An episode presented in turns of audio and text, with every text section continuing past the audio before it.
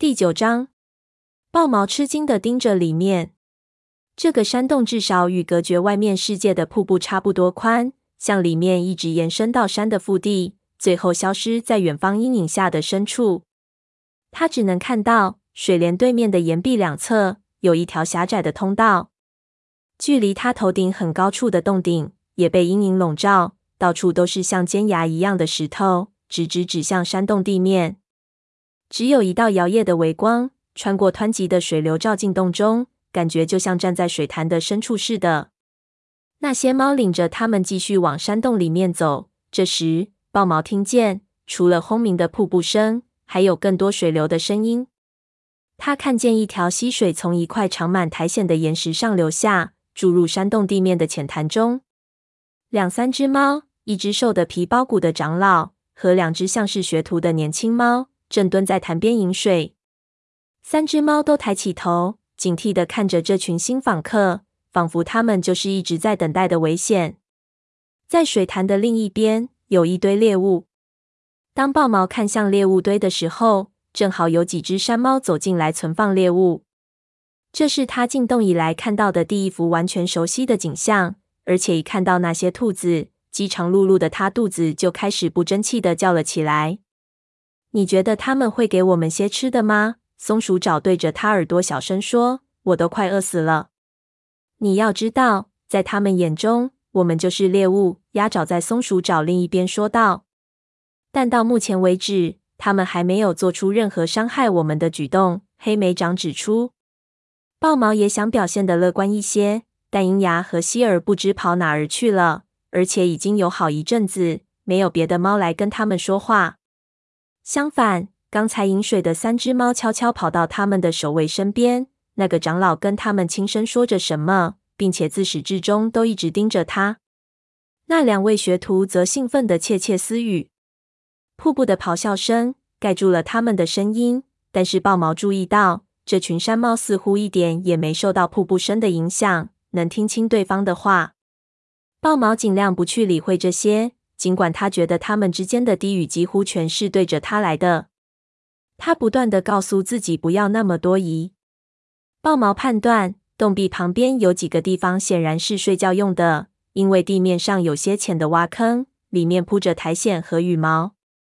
一处位于靠近入口的地方，另两处位于里面较远处的山洞两边。豹毛猜想，是不是有一处属于武士，有一处是学徒的？还有一处是长老的。豹毛看见几只幼崽在一个通道的入口处打打闹闹，他猜测那条道一定通向育婴室。突然间，豹毛对他看到的黑暗、嘈杂、恐怖的山洞有了一个不同的想法。这是一个营地。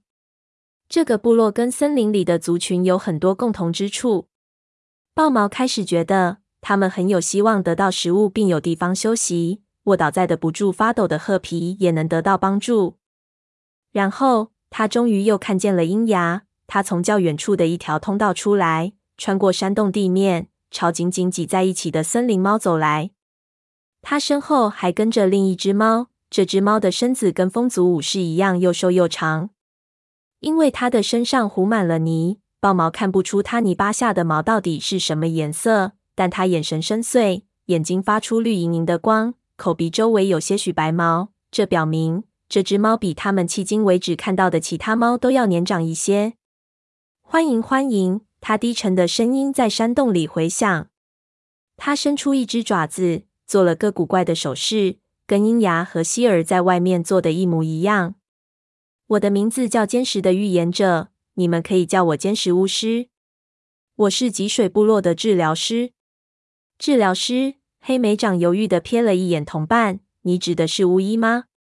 你们族群的首领在哪儿？就是你们口中的部落。”坚实巫师迟疑了片刻，说道：“我不太确定你说的巫医的含义。这个部落也没有其他首领。在沙无尽部落的帮助下，我负责向大伙儿解释石头、树叶、水所显示的信号。这些信号会告诉我部落该怎么做。”豹毛从坚实巫师的话中挑出了关键点，那么他就是巫医兼族长了。他悄声对黑莓长说：“那他可相当有权力了。”黑莓长礼貌地低下头作为回礼。我们来自遥远的森林。”他开始介绍自己以及同伴们的名字。我们未来还有一段艰苦的旅程要走，在能继续出发之前，我们需要一些食物和休息的地方。他说话的时候，越来越多的部落猫好奇地围了过来。豹毛根据它们的体型大小判断出了幼崽和学徒，并且发现它们的武士分成两组：一组猫肩膀宽厚、肌肉强健；一组猫则更苗条些，身体结实、四肢修长，一定善于奔跑。他还注意到，它们看起来都很焦虑、焦躁不安，仿佛随时准备夺路而逃。一只棕色虎斑母猫眼睛盯着豹毛，喃喃道：“是的，就是这只，肯定是。”豹毛心中不由一动。当他们在水边初次见面时，希尔已经说过相似的话。他张开口，刚想问他到底是什么意思，但这个部落的治疗师却转向年轻的棕色虎斑猫。别说话，他嘘了一声，然后用更平和的语气对族群猫说：“欢迎诸位来到我们山洞。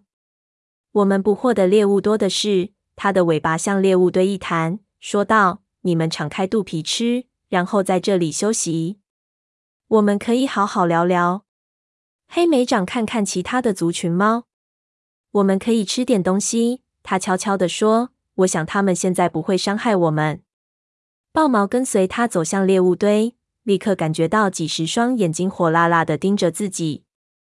这绝对不是他想象出来的。比起其他几个同伴，他显然被观察得更为仔细。当他坐下来准备吃东西时，从鼻子到尾巴间，每一根皮毛都感到刺痛。他挑了一只兔子，刚咬了一口，就听到身后有猫倒吸了一口气，惊讶的小声说道：“他们不分享食物。”他偷偷扫了一眼，看见一只年轻的灰猫正满脸敌意地盯着他。这时，一只虎斑老猫低头对那只灰猫小声说：“嘘，那不是他们的错，有可能没有猫教过他们。”豹毛不知道他们说的是什么意思。突然，他看到有两只部落猫并排站着，也在吃东西。他们分别拿了一块猎物，各自咬了一口，接着相互交换了猎物。然后才坐下来吃完猎物。豹毛顿时觉得困窘无比。他和他的朋友在部落猫的眼里该是多么粗鲁啊！他直接对先前说话的那只年轻猫说：“我们不会像你们那样交换食物，但我们确实会分享。”他轻弹尾巴，指了指正温柔地照顾褐皮吃一只老鼠的鱼尾。我们绝不会让任何一个伙伴饿肚子。狩猎巡逻队总是等所有族猫都够吃了，才开始填饱自己的肚子。那只灰猫神情尴尬地退后了一两步，好像没想到外来客听到了自己的评论。虎斑猫友好地低下了头：“你们的行为方式对我们而言有点奇怪，也许我们可以互相学习。”豹毛附和道：“或许吧。”他再次低下头，开始大口吃他的那只兔子。过了一会儿，一只胆子比较大的幼崽在小伙伴的怂恿下，小跑着来到了这几只族群猫身边。“你们从哪儿来？”他问道。“我们从很远很远的地方来。”松鼠爪含着一嘴肉，含糊地说。他咽下嘴里的食物，紧跟着清晰地说道：“翻过这几座山，跨过一片片原野，最后穿过一座森林。”幼崽眨着眼睛问：“原野是什么？”还没等松鼠爪回答，他又接了一句：“我长大了要当山洞卫士。”真棒，鱼尾说。当然，我已经是预备卫士了。预备？什么是预备？鸭爪问道。幼崽轻蔑地看了一眼这个风族学徒，豹毛差点笑出声来。幼崽说道：“预备，当然就是快要成为山洞卫士的意思。你也知道，就是训练啥的。你们这些新来的猫怎么什么都不懂啊？”他的意思就是学徒。豹毛解释道，没忍住又加了一句：“就跟你一样。”幼崽盯着他惊呼道：“你只是一名预备卫士？你都这么大了！”鸭爪脸上挂不住，撇了一下嘴。听起来他们的传统跟咱们差不多啊。褐皮小声说：“不知道他们是否也信仰星族？”松鼠爪轻声说：“对他们来说，去母亲嘴太远了。”豹毛说。也没有猫在那儿见过他们。尖石巫师提到过沙无尽部落，鱼尾想起来，也许那就是他们对星族的称呼。他一双蓝眼睛睁得大大的，有点不安地说：“或者你们觉着他们跟我们有不同的武士祖灵？”我不知道，黑莓长答道。但我想我们会搞清楚的。豹毛吃完后觉得舒服多了。他觉得这是自他们在森林跟午夜和波蒂分别以后第一次吃得这么尽兴。他很想睡一觉，但当他咽下最后一口猎物，伸出舌头舔着嘴巴时，看到尖石巫师带着三只猫向他们走过来。一只是鹰牙，另外两只是母猫，但没有希儿。豹毛微微有点失望。他们刚遇见的时候，希儿表现得很勇敢，而且对他们很友善。豹毛期待能再看到他。你们吃好了吗？尖石巫师走近时问道。吃的非常好，谢谢。你真是太好了，把你们的猎物同我们共享。黑莓长答道。为什么我们不跟你们分享？尖石巫师的声音听起来非常惊讶。猎物不是我们自有的。那是整个大山养育的。他在这群森林猫面前坐下，尾巴灵巧的围住爪子。另三只猫则簇拥着他站着。黑莓长期待的看着他们。鹰牙，你们已经认识了。尖石巫师介绍起他的伙伴，他是我们山洞卫士队的队长，他们负责保护这个地方。族群猫看起来有点糊涂。他接着说：“这一位是……”他尾巴指着两只母猫中年轻的那只。来自阳光闪耀的青雾，它是我们最优秀的狩猎猫之一。青雾低下头，友好的眨眨眼睛，饶有兴致的看着他们。这一位是坚实巫师，尾巴点点另一只母猫，接着说：“闪耀水面的星辰。它现在刚刚做妈妈，等幼崽稍大一点，它还会重新做回山洞卫士。如此说来，你们每一位都有不同的职责。”当其他森林猫打招呼时，褐皮问道：“是的。”尖石巫师答道：“你们是不是挑最勇猛的战士当山洞卫士，挑跑得最快的猫当狩猎者？”尽管豹毛一向谨慎，但还是忍不住问道。尖石巫师不太认同的抽动胡子：“不，我们部落的猫生来就有各自的使命，这是我们的做法。”听了这么多，说说你们自己吧。当看到松鼠爪准备再问另一个问题时，他打断了他，接着问：“你们为什么要长途跋涉呢？我们以前可从没见过像你们这样的猫。”黑莓长瞟了一眼豹毛，低声说道：“你觉得怎么样？要跟他们实话实说吗？”我认为我们不得不说实话，告诉他们我们是星族派遣而来。豹毛知道山猫的听力特别敏锐，他对着黑莓长耳朵悄悄说。不然的话，他们可能会认为我们是不法之徒。但别告诉他们我们这趟旅程的初衷。他加了一句：“不能让他们觉得我们很虚弱。”黑莓长点点头。他下意识地清清嗓子，开始解释星族是怎么托梦给四只猫，选中他们参加这次任务。咸水预兆又怎么引导他们来到太阳城梅枝的，见到了午夜。越来越多的部落猫小心翼翼地围过来听故事。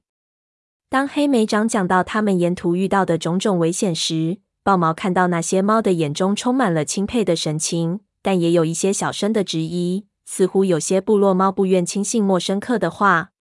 别担心，豹毛趁黑莓长暂停的间隙插了句嘴：“星族派我们出来不是为了跟你们打仗。事实上，他们从来没说过我们会和你们相遇。”星族，轻雾疑惑地看了尖石巫师一眼。什么是星族？豹毛只听见褐皮惊叫了一嗓，又憋了回去。鱼尾说的对，这些猫不受星族的指引。一想到在这个奇怪的地方，星族或许并没有庇护着他们，豹毛不禁觉得身上的每一根毛都刺痛。他强忍着没有站立起来。不用担心，尖石巫师用尾巴尖儿碰碰轻雾的肩膀，示意他放宽心。不是所有的猫都跟我们有着同样的信仰，我们必须尊重我们所不知道的事情。不懂并没什么大不了的。他伸出一只爪子，向黑莓长做了一个手势，请继续讲。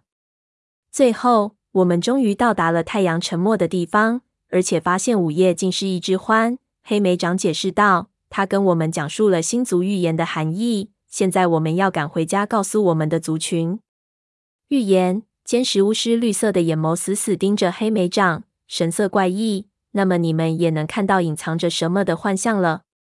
嗯，我们有时也会做梦。褐皮解释道。但大多数情况下，我们的巫医会为我们解读一些征兆，比如说浮云变幻、小鸟飞过、树叶飘落。这些我也会。尖石巫师说。一群猫出现在了山洞的入口，尖石巫师停了下来。他站起身说：“请原谅，这些是刚刚巡逻返回的山洞卫士。我现在的听取他们的汇报。”他朝森林猫低了一下头，然后迎向那群猫的领队。青雾和星辰人跟森林猫待在一起。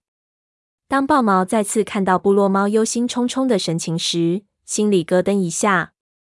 他察觉到他们远不是他所看到的那样无忧无虑，学徒没有练习搏斗。武士之间没有舌腹，长老们也没有扎堆聊天。整个部落似乎生活在一种压抑的恐惧氛围中。你们怎么了？褐皮开口问青雾，说出了豹毛心中的疑问。你们看起来很忧虑，发生什么事情了？是不是别的部落要攻击你们？松鼠爪接着问。不，没有谁要攻击我们。星辰答道。就我们所知，这座山里没有别的猫。我们守卫着坚实山洞，怎么会有其他部落来袭击我们？那究竟是怎么回事啊？鸭爪问。但他的问题显然可以被忽略了。青雾跟星辰交换了下眼神，小声商量着：“能跟他们说吗？”豹毛只听到这几个字，然后意识到自己不该偷听他们的话。一只悄悄走近偷听他俩对话的部落猫发出“嘘”的一声。不止一只猫对青雾不满。他们全都瞪着他，一副又怕又惊的神情。你们到底在害怕什么？豹毛又问。他的皮毛也因为一种未知的恐惧而隐隐作痛。没什么，星辰答。或者说，我们不能讲。他站起身，冲森林猫低了一下头，走开了，同时用尾巴示意青雾跟他一起走。青雾用充满恐惧的眼神回头看了一下森林猫，然后消失在山洞深处的阴影里。别的猫也都悄悄地离开了。豹毛困惑不已，转向黑莓掌，发现雷族猫那琥珀色的眼睛里正映照出自己的担心。这到底是怎么回事？豹毛小声问。黑莓掌摇摇头，说道：“我想只有星族知道。但不管是什么，有一点很明显，肯定是某种令他们恐惧的东西。真想知道他们为什么不肯告诉我们。”